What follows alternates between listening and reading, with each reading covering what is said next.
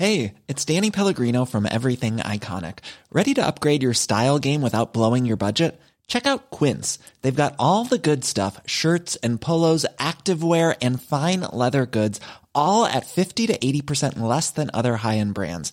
And the best part? They're all about safe, ethical, and responsible manufacturing. Get that luxury vibe without the luxury price tag. Hit up quince.com slash upgrade for free shipping and 365 day returns on your next order. That's quince.com slash upgrade.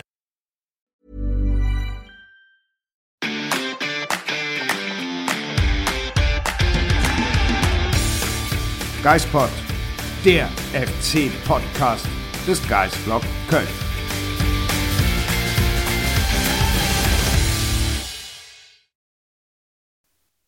Willkommen zurück in Köln. Willkommen zurück beim Geistpod. Sonja, ein bisschen müde sind wir noch, aber wir sind zurück in Köln, zurück aus Maria Alm und jetzt geht's wieder ganz normal los. Ja, ich glaube, wir hängen beide noch ein bisschen durch und ich hoffe, man sieht uns das nicht zu sehr an und wenn doch, entschuldigt das bitte, aber auch für uns war die Woche anstrengend, auch wenn wir vielleicht nicht ganz so viel gelaufen sind wie die Spieler. Ja, das stimmt. Die Spieler haben wahrscheinlich dicke Beine. Das äh, müssen sie trotzdem jetzt ab Montag wieder äh, rauslaufen. Da wird Steffen Baumgart, glaube ich, keine Rücksicht nehmen. Ähm, und äh, wir können ja auch keine Rücksicht auf uns nehmen. Wir müssen ja auch weiterarbeiten. Hilft ja, ja nix. weil ihr wollt ja Content und den kriegt ihr hiermit. Richtig. Der Geistpot äh, hat, wir hatten ja letzte Woche in diesem wunderschönen Panorama, äh, ich habe mich übrigens gut erholt wieder davon, vielen Dank äh, der Nachfrage. Ich habe diverse Tipps, was Bergwandern angeht, von euch erhalten. Danke, danke. Vor allem äh, solltest du über dein Schuhwerk nachdenken, habe ich viel gelesen, wenn du solche Wanderungen machst. Sehr, sehr, sehr schön. Schön. Gefällt mir. Ja, die, die Schüchen waren jetzt vielleicht nicht ideal für den, für den letzten Aufstieg.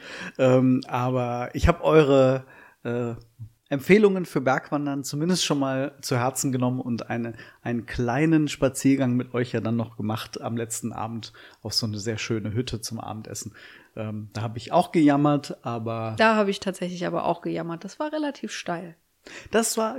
Danke. Danke, Sonja. Aber ich muss dem Marc da auch mal zur Seite springen. Wir waren im Trainingslager dreimal laufen. So? So. Und jetzt nicht einfach nur eine Flachetappe? Also ja. es gab ist ein bisschen welliger. War's. Welliger. Aber ich wollte es mal erwähnen, weil du ja auch da den einen oder anderen Hinweis bekommen hattest. ja, genau. Ja. Der Marc soll doch endlich mal Sport machen. Das mit dem endlich ist vollkommen richtig. Ich sollte tatsächlich endlich mal Sport machen. Und äh, es waren nicht nur die, Tra die Spieler im Trainingslager, die gearbeitet haben. Ja, aber es geht hier ja eigentlich nee. primär nicht genau. um uns, sondern um die Spieler und die haben tatsächlich ordentlich gearbeitet. Ja, und auch so die, die letzten Tage danach. Also wir Montag den Podcast gemacht, dann ging das ja noch bis einschließlich Freitag mit dem Testspiel. Ähm, da wurden auch noch die ein oder anderen Läufe absolviert. Also äh, Steffen Baumgart hat die Spieler schon ordentlich leiden lassen. Wir hatten das ja am Montag auch schon ähm, da vom Prinzensee aus berichtet. Und so ging es dann ja auch weiter in den folgenden Tagen. Ja, es gab noch den ein oder anderen Helene Fischer-Lauf, der, glaube ich, sehr beliebt ist bei den Spielern, wenn die Fußballschuhe ausgezogen werden müssen, die Laufschuhe an und dann diese ähm, verschiedenfarbigen Stangen auf dem Platz platziert werden. Ja, wir haben auch bei uns in den Kommentaren von euch gelesen, dass der ein oder andere sagt, das sind äh, vorsinnflutartliche äh, irgendwie Trainingsmethoden, die Spieler einfach nur äh, Konditionen pumpen zu lassen. Aber man muss ja sagen, äh, da steckt ja System hinter und das ist ja inklusive totaler Überwachung der Spieler. Auf jeden Fall. Ich erinnere mich an irgendeinen Trainer beim 1. FC Köln, ich weiß jetzt tatsächlich nicht mehr, wer es war, der gesagt hat, Läufe, das mag ich nicht, das machen wir nicht, wir machen alles mit Ball und erarbeiten uns die Kondition mit Ball. Gut, ich glaube, der FC war noch nie so fit wie unter Steffen Baumgart, also es zahlt sich ja aus, was da gemacht wird. Jetzt lass mich nicht lügen, ich, ich erinnere mich dran, ich glaube nicht, dass es Anfang war, sondern ich meine, es wäre Bayer Lorzer gewesen. Ja. Kann das sein? Auch zwischen den beiden habe ich auch geschwankt. ja, genau. Markus Gisdol war es nicht, weil der hat den Berglauf wieder eingeführt in Winidorm. Nachdem er nicht begeistert war von dem Fitnesszustand, in dem die Spieler unter Bayer Lorzer waren. Ja. Äh, das, da gab es ja auch dann deutliche Worte äh, von Markus Gisdol. Und genau, da kam dann der Berglauf. Schönen Gruß nochmal an Thomas Kessler. Äh, den musste der damals ja auch mitmachen und erzählt heute noch davon. Ja. Den konnten wir leider nicht begleiten, hat uns niemand von gesagt, dass es den geben wird. Irgendwie. Nee, das war sehr schade. Das, es war, glaube ich, der letzte Morgen vor ja, der und Rückreise. Und es war super früh. Ich glaube, es war vor Sonnenaufgang, sind die da hochgelaufen. Ja, ja, nee. Das, das gab's äh, am, äh, in Maria Alm nicht. Nee. Zumindest nicht, dass wir wissen. Wir haben auch keine entsprechenden Bilder gesehen. Ich gehe mal davon aus, die Social Media aber, äh, Abteilung des FC hätte dafür gesorgt, Ja. dass wir alle davon erfahren hätten. Insofern, nein, das war in dem Fall äh, nicht. Und dafür gab es aber andere Läufe. Ja. Und man muss ja sagen, also ähm, es sind eben doch alles Läufe, die auf Basis von sehr vielen Werten errechnet wurden, die die Spieler zu absolvieren haben. Ähm, und die werden ja alle getrackt. Sie haben alle ihre Chips hinten in die. Vielleicht habt ihr das mal gesehen, dass äh, diese, ich sage jetzt mal, Sport-BHs in Anführungsstrichen, ähm, wo die Spieler sich manchmal so an den Nacken greifen. Da sitzt dann der Chip drin, der alles überwacht, was die Spieler während des Trainings machen. Ähm, und den müssen sie immer dann auch wieder danach den Fitness- äh, bzw. Athletik-Coaches aushändigen. Ähm, und da ist dann wirklich alles drin enthalten, damit die Coaches auch immer sehen, ob die Spieler in den entsprechenden Belastungssegmenten unterwegs waren, die vorgesehen waren für sie. Und ja, das ist genau der Punkt. Das ist ja total individuell bestimmt für jeden einzelnen Spieler. Wir haben äh, von einigen Verantwortlichen während des Trainingslagers mal gehört, frag doch mal die Spieler, wie sie die Läufe so fanden. Und tatsächlich haben wir das dann gemacht und dann erfahren, dass es in den dreieinhalb Wochen vor Trainingsstart losging für die Spieler und sie insgesamt 16 Läufe absolvieren mussten, also vier bis fünf pro Woche. Und äh, da ging es dann um die Zeit und nicht um die Distanz und die entsprechende Herzfrequenz, in der absolviert werden musste oder gelaufen werden musste. Und die wurden dann per Uhr an die Athletiktrainer übermittelt. Ja, genau, so im Grunde so ein Rhythmus. Zwei Tage jeweils ein Lauf, eine Tag Pause, zwei Tage Läufe und so weiter. Also in dem Rhythmus ging das wohl und ähm, der eine oder andere fand das wohl weniger witzig.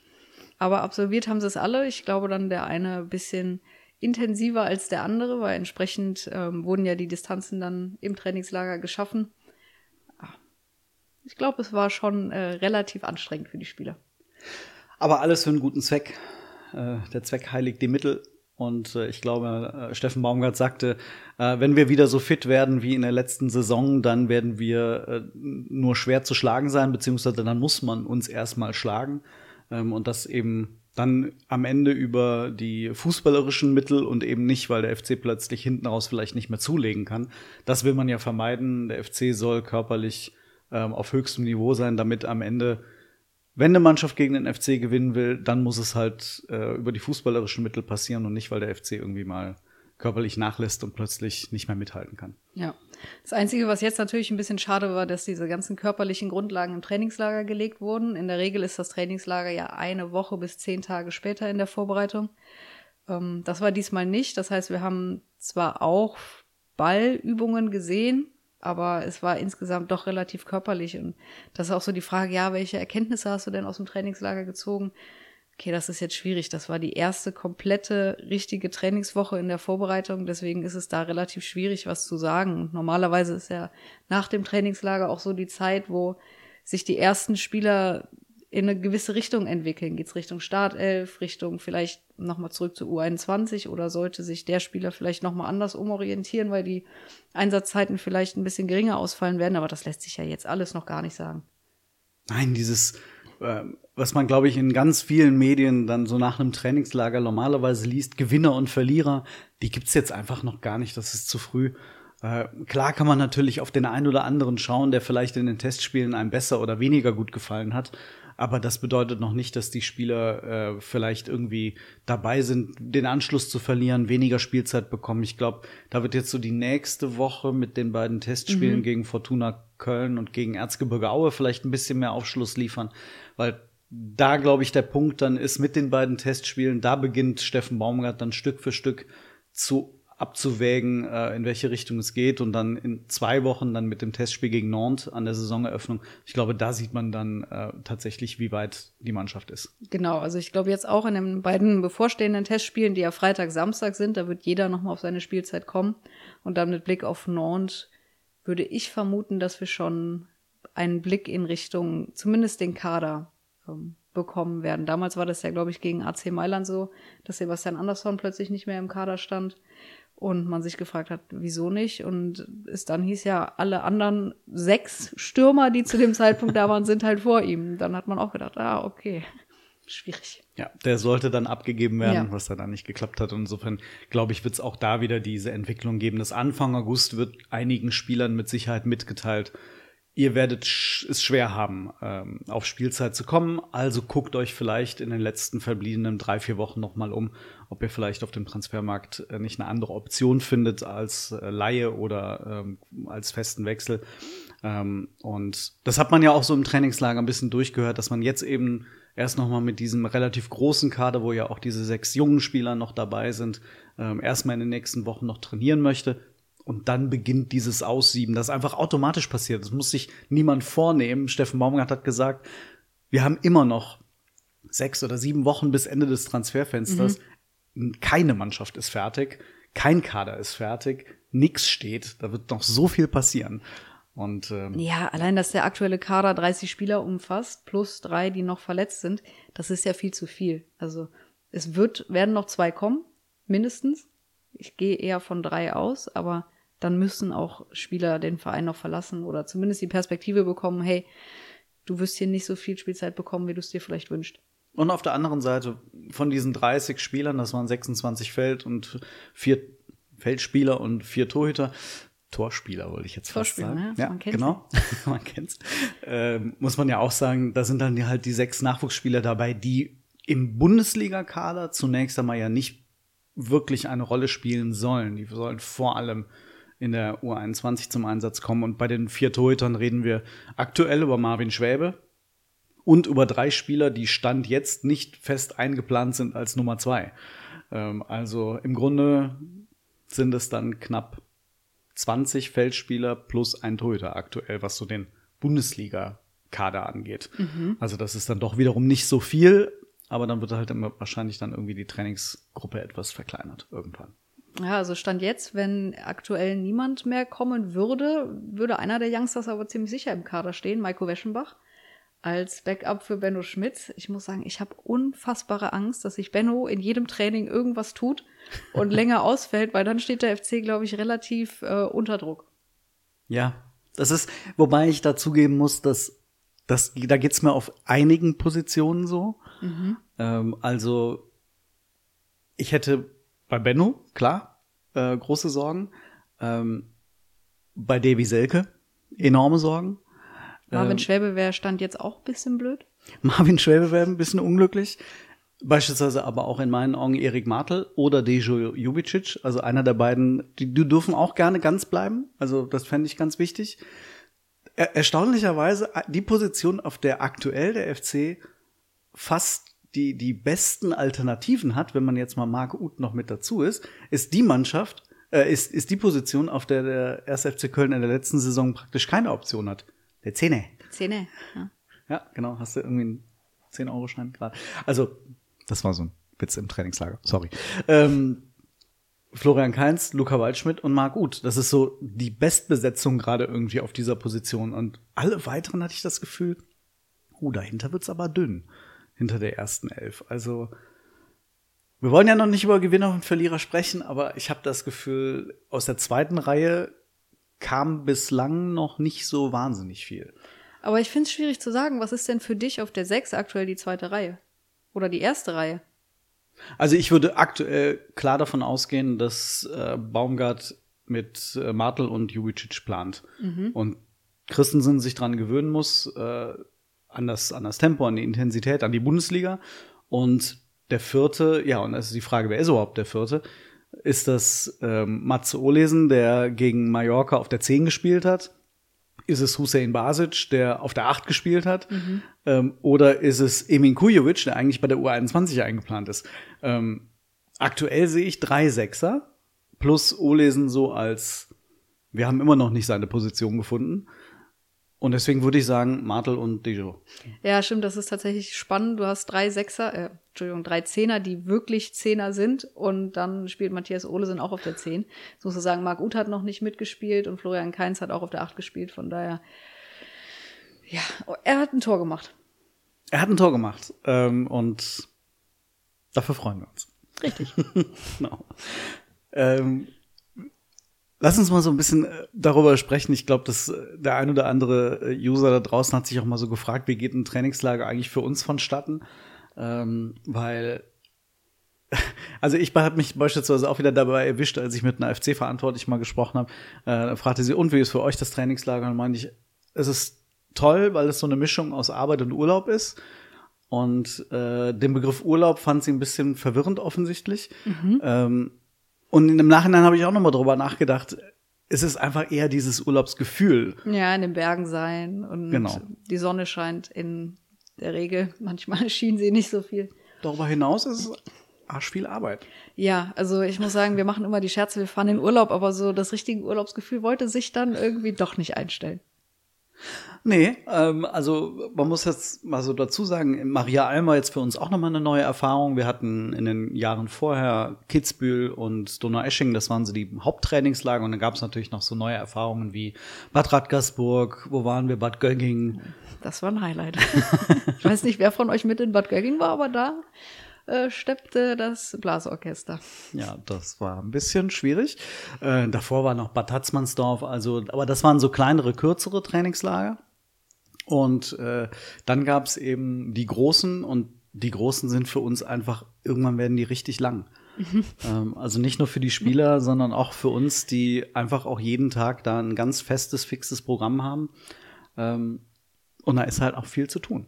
Ich muss sagen, so die ersten beiden Tage bin ich morgens wach geworden und war irgendwie voller Energie und habe gedacht, was ist das? Ist das die Bergluft? Warum kann ich denn so gut aufstehen? Ich muss dazu sagen, ich bin eigentlich Team Langschläfer und das ist mir aber nicht schwer gefallen. Aber dann, ich glaube, ab dem Sonntag, wo die beiden Testspiele waren, boah, das hat echt schon morgens wehgetan. Ja, es wird halt irgendwann richtig hart, weil du eigentlich keine Pausen hast. Also weder, dass wir voneinander Pause haben, äh, was auch schon anstrengend genug ist. Was? Na, was? Entschuldigung. Aber wir sind ja konstant irgendwie. Es gibt ja keine Momente, in denen man so richtig durchatmen kann. Also, wie läuft so ein Tag ab? Wir stehen morgens auf, ähm, kümmern uns um die, die aktuellsten Texte, so der, der, der morgens. 0 Uhr geht ja immer bei uns eine Geschichte online, die haben wir am Tag vorher gemacht. Dann so die- Überraschend. die zweite Geschichte, entweder haben wir die auch schon vorbereitet oder die kommt dann am Morgen. Äh, morgens sind so, Ta- so Routinen. Ne? Also wir gucken, was, was machen die anderen Medien, ähm, was gibt's vielleicht irgendwie im Ausland, was über den FC berichtet wurde, gerade so was Transfergerüchte angeht. Ähm, wir kümmern uns um die liebe Kommentarspalte bei uns, äh, weil wir natürlich auch immer schauen, was über Nacht von euch geschrieben wurde. Und den einen oder anderen Kommentar löschen wir. Ähm, und dann geht's zum ersten Training. Das ist dann genau derselbe Ablauf für die Spieler auch. Genau, das ist 10.30 Uhr in Maria Alm gewesen, in der Regel. Ich glaube, ein, zwei Mal ging es auch erst um 11 los. Ich muss sagen, 10.30 Uhr war dann doch dankbar. Normalerweise war es immer 10 Uhr und diese halbe Stunde hat wirklich geholfen. Ja.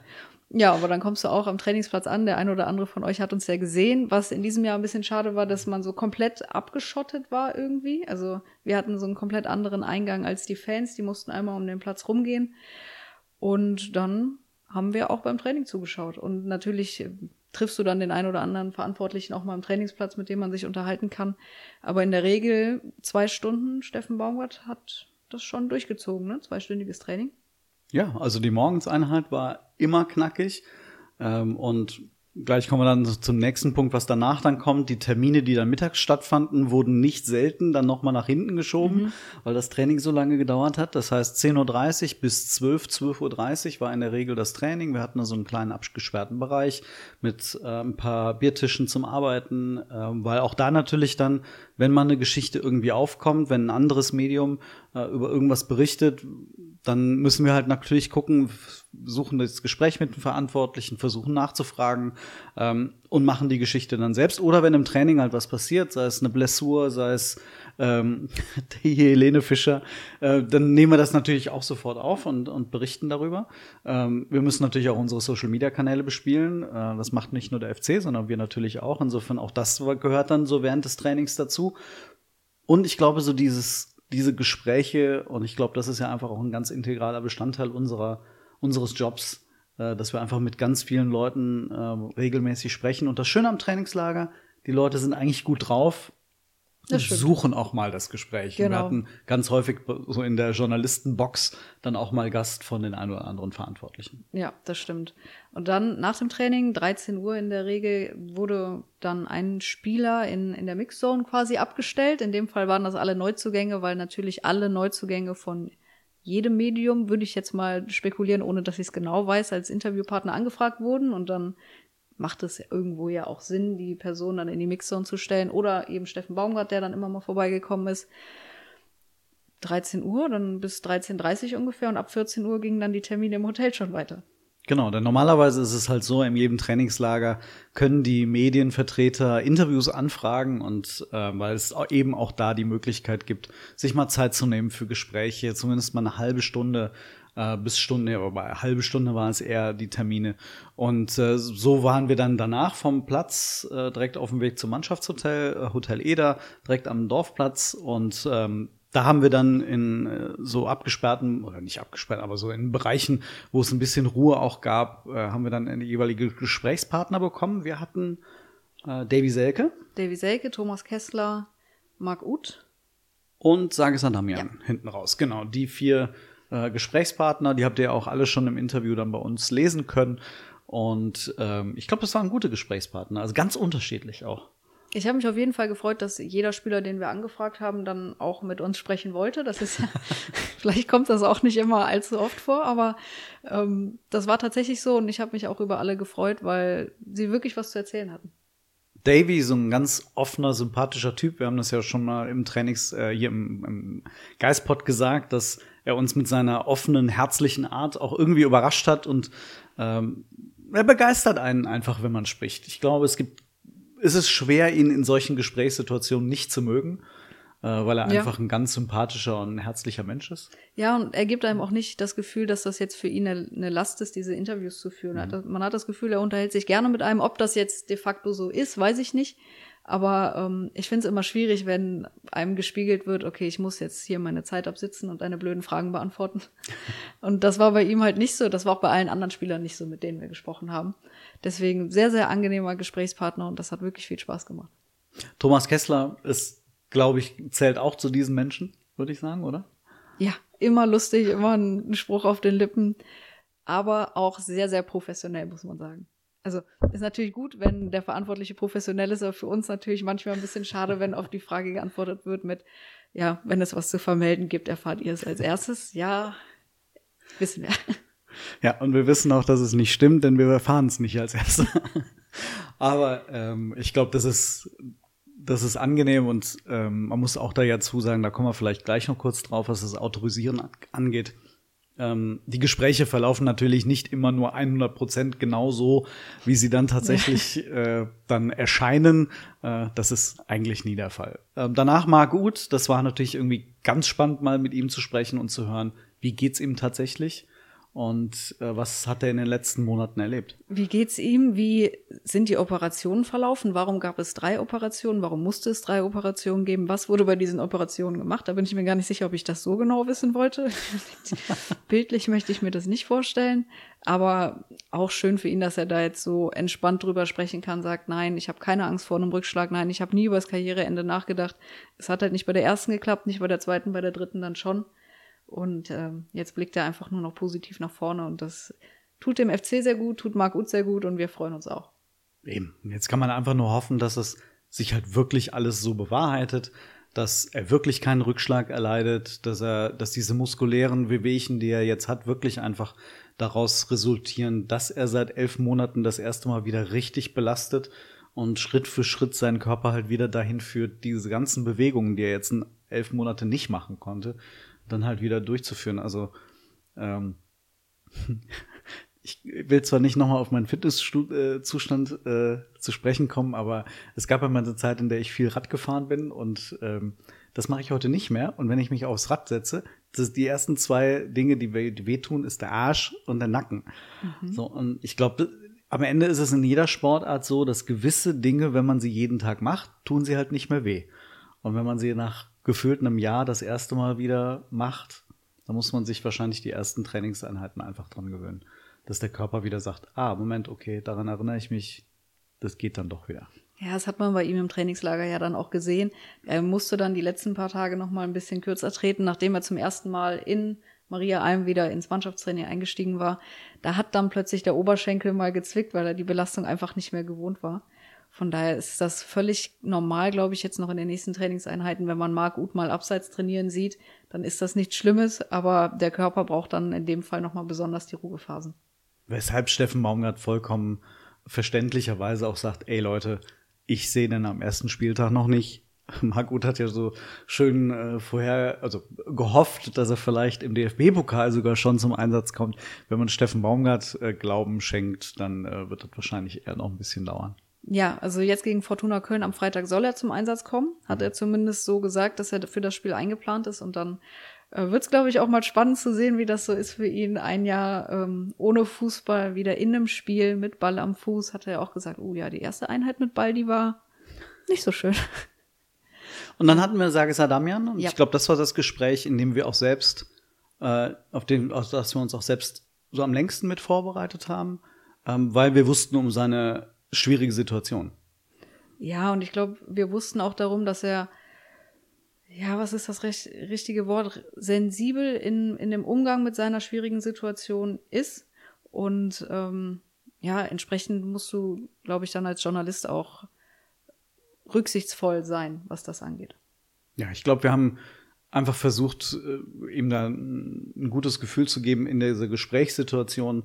Und ähm, er, er schwingt ja gerade so zwischen zwei Welten. Auf der einen Seite zu Hause hat er seine hochschwangere äh, Frau Anna, die äh, bald das erste Kind bekommt. Das ist eine aufregende Zeit. Er hat auch gesagt, dass er quasi von heute auf morgen, nee, im Grunde von jetzt auf gleich, sofort ohne Tschüss zu sagen, einfach weg sein darf, äh, wenn es dann halt losgeht zu Hause. Auf der anderen Seite weiß er, glaube ich, sehr genau, dass die letzte Saison es hätte nicht viel schlechter laufen können, glaube ich, für ihn.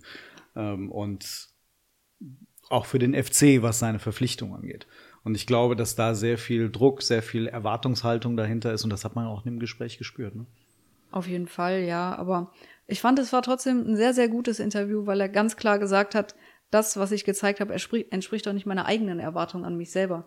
Und es klang auch definitiv so durch, dass er jetzt gar nicht vorhat, den Fans oder den Verantwortlichen zu zeigen, dass er es besser kann. Klar will der das, aber er will vor allem es sich selber zeigen. Und wenn er das schafft, dann ist, glaube ich, jedem geholfen. Ja, insofern, es war ein selbstkritisches Interview, Ja. es waren äh, ehrliche Aussagen von ihm und man hat auch gemerkt, dass er sich darüber sehr viel Gedanken gemacht hat schon. Und ähm, vielleicht ist es so, dass, dass er es hinbekommt durch die äh, bessere Fitness, die er jetzt äh, haben soll, äh, so wie er selbst sagt, aber auch wie andere Verantwortliche sagen. Und äh, vielleicht ist das dann ein Punkt, ähm, an dem sich jetzt was tut für ihn.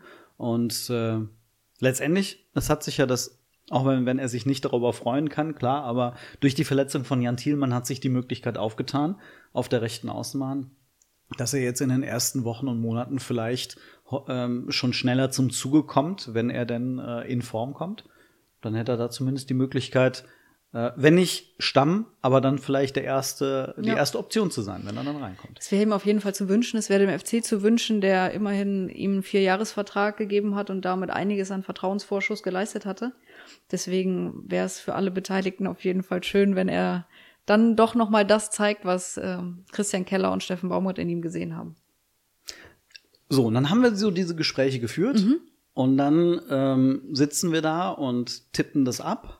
Und es kann ja nicht das sein, was wir tatsächlich im Detail besprochen haben, weil manchmal gibt es ja dann so Situationen, dass jemand was sagt für den Hintergrund oder wie man so schön sagt, off the record. Das darf dann nicht geschrieben werden. Das, sind, das ist normal in diesem Business. Und dann alles, was on the record gesagt wird, also was tatsächlich dann zitiert werden darf, das packen wir in ein Interview. Genau, man muss ja jetzt aber auch dazu sagen, dass so wie man spricht, schreibt man es ja nicht auf. Oder das, was ihr lest, so sprechen wir ja nicht. Das wäre, glaube ich, eine relativ seltsame Gesprächsführung, nenne ich es mal. Stell dir allein nur mal vor, man würde diesen Geistpot hier mal aufschreiben. Das wäre ja hui. Das wäre spannend. Das wäre ja hui. Genau, und sowas würdest du dann plötzlich lesen. Hui. Ah, okay. es ist ja auch ganz natürlich, dass man mal einen Satz beginnt und dann nicht weiß, wie man ihn enden will und dann muss man sich vielleicht das Ende selbst hinzudichten. ja, aber wir bringen das dann natürlich in eine gewisse Form. Auch wir haben ja als Geistblog eine Form definiert, wie unser Interview aussieht. Ich denke, das ist nicht unbedingt bei jedem Medium gleich. Es ist natürlich ähnlich. Und dann geht das aber nochmal zurück an den 1. FC Köln. Ja, genau. Es gibt die Medienabteilung, ähm, die auch bei jedem Interview dabei sitzt. Also es gibt kein Interview, das nicht betreut stattfindet. Betreut bedeutet jetzt nicht, dass dann ein Aufpasser daneben sitzt und irgendwie sagt, oh, das darfst du jetzt aber nicht sagen, sondern es geht einfach nur darum, dass jemand quasi in Anführungsstrichen als Zeuge dabei ist Ähm, und dann schicken wir dieses Interview zurück. Und ich sage jetzt mal, diese Autorisierung im Bestfall, also das, was so quasi der, der Wunsch wäre, dass im Grunde geprüft wird vom FC, ob das, was gesagt wurde, auch korrekt wiedergegeben wurde. Mhm. Ich glaube, das ist eigentlich die, die ganz ursprüngliche Arbeit beim Autorisieren. Ja. Was aber nicht immer 100 Prozent der, der Realität entspricht, muss man ja auch sagen. Wenn das so wäre, ich meine, wir halten uns dann ähm, bin ich der Meinung, relativ korrekt an das, was gesagt wurde, dann müsste ja nicht autorisiert werden in den meisten Fällen. Aber manchmal kriegt man dann das Dokument zurück und denkt sich, ach, schade. ja, weil dann irgendwie vielleicht ganz, ganz nett und manchmal vielleicht auch flapsig, aber einfach herzlich und, und ehrlich formulierte Aussagen dann vielleicht etwas politisch korrekter formuliert ja. werden müssen. Vielleicht, weil auch mal die ein oder das ein oder andere Interesse dabei mitschwingt. Ähm, Gerade, ich sag jetzt mal, je wichtiger die Verantwortlichen, desto, desto höher dieser Faktor der, äh, der politischen Korrektheit, die da manchmal mitunter auch reingebracht werden. Das ist ja auch okay. Also nur weil man irgendwas flapsig daher sagt, will man dann ja nicht irgendwie einen Strick daraus gedreht bekommen. Was ja auch so ist, je höher, wie hast du es gerade formuliert, der Verantwortliche irgendwie, desto mehr Augen gucken hinterher auch nochmal drüber. Ja, also man kann beispielsweise sagen, äh, mal unter uns hier FC-Fans, ähm, wenn jetzt beispielsweise der Vorstand oder einer aus dem Vorstand ein Interview gibt, dann lesen es auch die beiden anderen Vorstände und in der Regel auch die Geschäftsführung vorher. Mhm. Äh, das bedeutet nicht, dass alle da rein redigieren, ähm, aber es ist klar, dass alle vorher mal ein Auge drauf geworfen haben. Dann könnt ihr euch da draußen auch mal vorstellen, ähm, dass da eben der, der ein oder andere Satz vielleicht auch noch mal ganz genau angeschaut wird, äh, ob das wirklich so äh, in dem Fall auch im Sinne des FC ist. Man kann diese ähm, Autorisierungstechnik oder Praktik kann man kritisieren. Ähm, ich finde auch, dass sie in Teilen, und das ist jetzt unabhängig vom FC, zu weit geht. Ähm, aber ähm, gut, das ist am Ende ist es das Hausrecht eines jeden Vereins, eines jeden Unternehmens, völlig egal äh, in welcher Branche, auch bei der Politik ist das auch gang und gäbe. Da geht kein Interview von irgendeinem Politiker raus, ohne dass es nicht dreimal umgeschrieben wurde.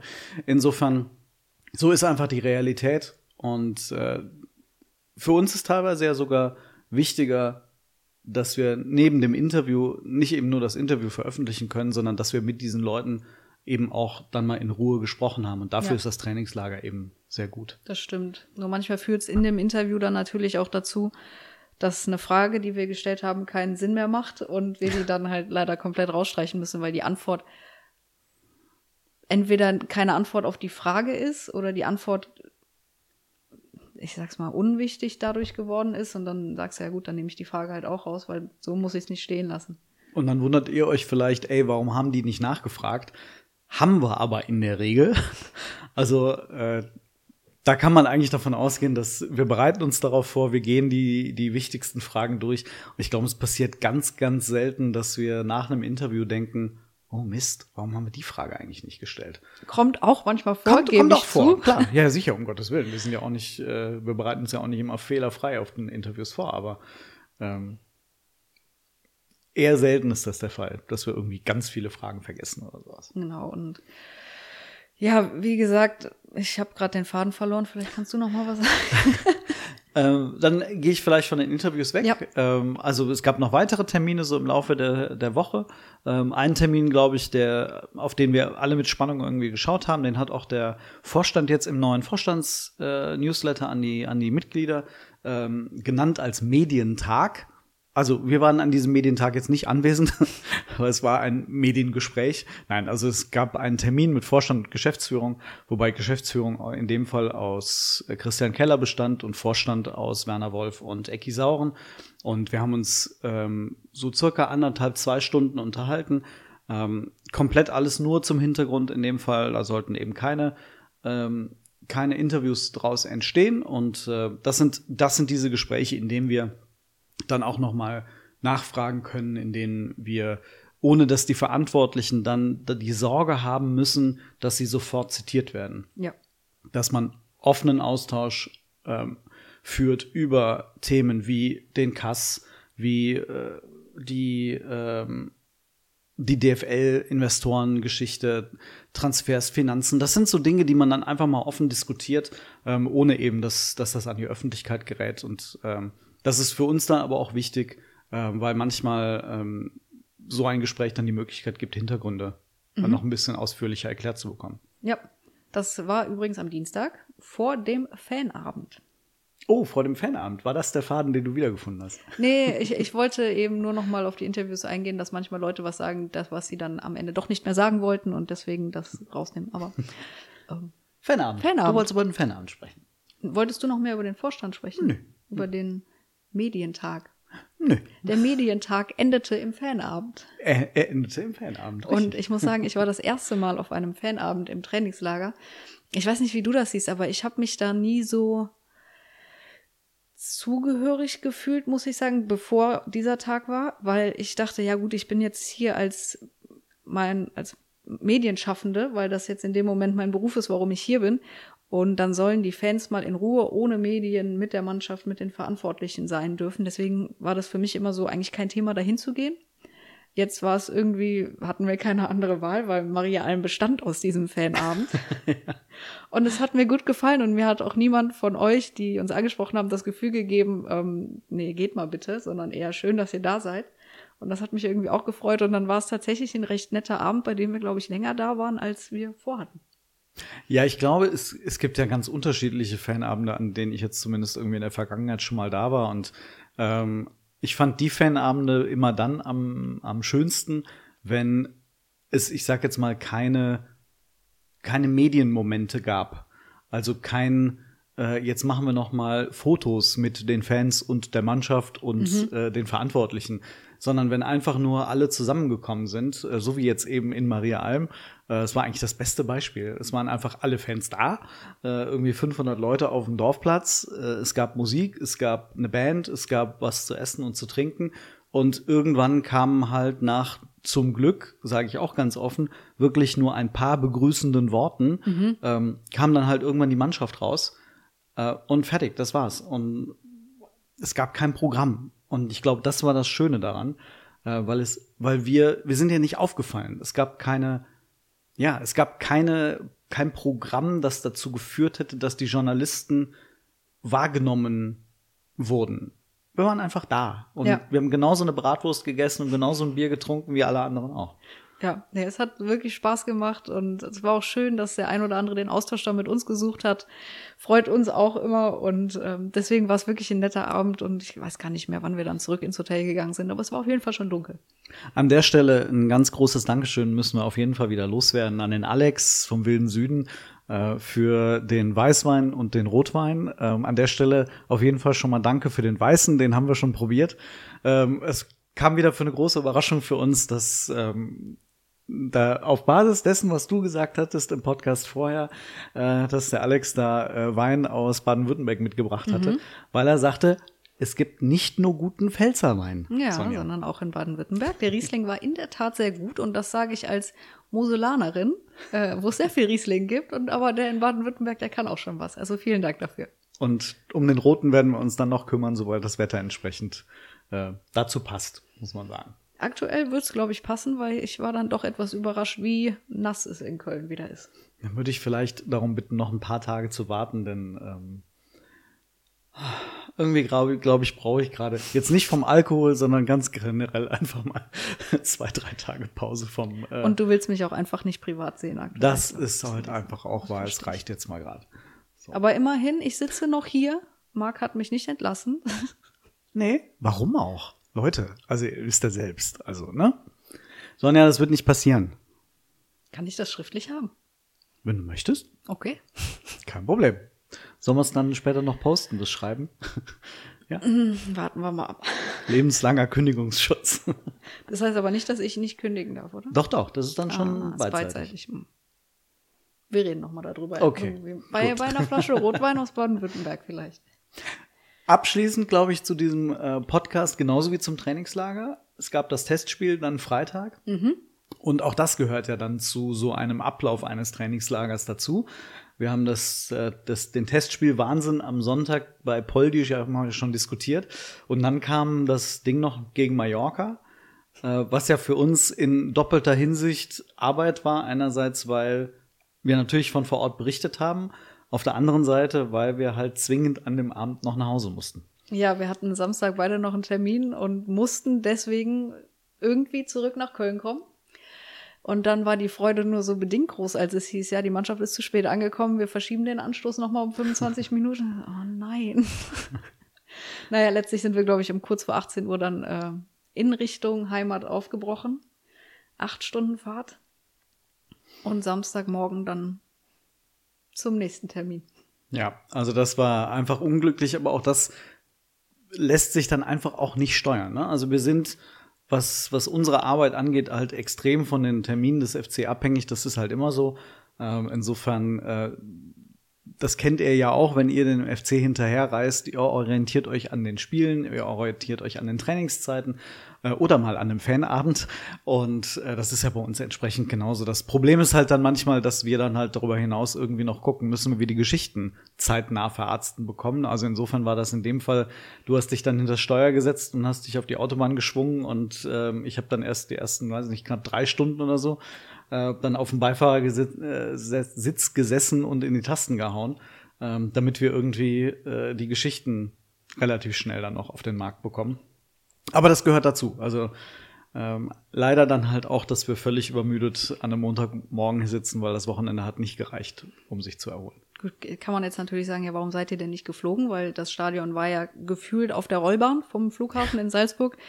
Aber mit dem ganzen Equipment, mit der Kamera, mit den Stativen, mit den Lichtern, den Mikrofonen und so weiter, wäre das halt einfach gar nicht gegangen. Und davon mal ganz abgesehen, Umwelt und so ist auch ein Thema. Aber wenn man jetzt zwei Flüge hin und zurück, also in, insgesamt vier Flüge mit Mietwagen vor Ort, wäre es wahrscheinlich auch deutlich teurer gewesen, als zu zweit mit dem Auto da hoch und runter zu jagen. Ja, und am Ende, also nur so mal zum Vergleich, was das Equipment angeht. Wir waren in einem ganz normal großen Auto, Mittelklasse, groß ungefähr unterwegs zu zweit und das Auto war halt voll. Kofferraum, mhm. Alles dicht, äh, weil wir halt so viel Equipment drüber hinaus äh, über den jeweiligen Koffer noch äh, dabei hatten. Das, das lässt sich dann nicht einfach mal so im Flugzeug transportieren. Ähm, deswegen ähm, ist ja auch der FC zwar geflogen, aber Mannschaftsbus plus diverse mhm. weitere mhm. Autos sind dann auch wieder ähm, abends noch auf die Strecke. Stimmt, auf irgendeiner Raststätte haben wir dann mitten in der Nacht nochmal einen FC-Kleinbus ähm, gesehen. Ja, ich glaube, das war Medenbach. Äh, war es da schon Mitternacht? Ich weiß es nicht, aber so kurz hinter Frankfurt nee, aus doch, Salzburg dann schon gesehen. Nach Mitternacht. Ja. Naja, aber so ist das. Das ist so ein äh, Trainingslagerablauf, also auch für uns viel Arbeit, viel äh, Stress am Ende natürlich auch, äh, weil wir auch teilweise unter Zeitdruck stehen. Das ist einfach dann so.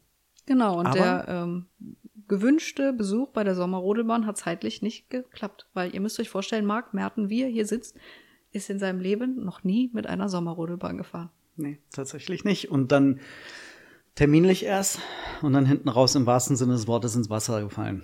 Ja. Na gut, muss ich mit leben. Wir holen das irgendwann nach, Marc. Vielleicht ist der FC nächstes Jahr, wenn nicht in Maria Alm, dann aber zumindest wieder irgendwo in Österreich unterwegs. Wir werden uns Es gibt auch in Deutschland Sommerrodelbahn, so ist jetzt nicht. Dann machen wir da irgendwann mal, äh, vielleicht keinen Podcast, aber doch so ein kleines Social Media Video, wie ich da runterhetze. Ach ja. Ach ja. Sonja, ich glaube, wir müssen die Leute mal aus dem Geistpot entlassen. Es ist schon wieder viel länger geworden als ähm, normalerweise und auch als wir vorgenommen hatten. Wir hatten Stimmt. eigentlich gedacht, ach ja, letztes Mal war es über 40 Minuten, diesmal machen wir ein bisschen weniger. Das sind wieder Das 40 hat gut Minuten. geklappt. Wir wünschen euch eine ganz schöne Woche. Wir werden euch natürlich wieder berichten. Du bist gegen Fortuna Mhm. im Stadion. Und du darfst nach Euskirchen fahren. Gegen Aue. Werdet ihr natürlich alles diese Woche lesen. Und nächste Woche, Sonja, nächste Woche, der 100. Hm. Nein. Geistpot. Wirklich? Ja, richtig, so richtig 100. Auch richtig gezählt diesmal. Diesmal richtig gezählt. Ja. Ich zähle das nochmal nach, ich bin mir nicht sicher. Na gut. Habt eine ganz schöne Woche und bis nächste Woche. Tschüss.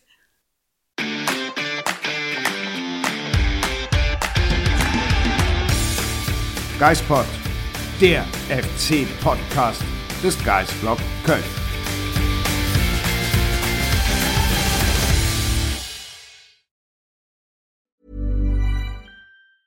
Even when we're on a budget, we still deserve nice things.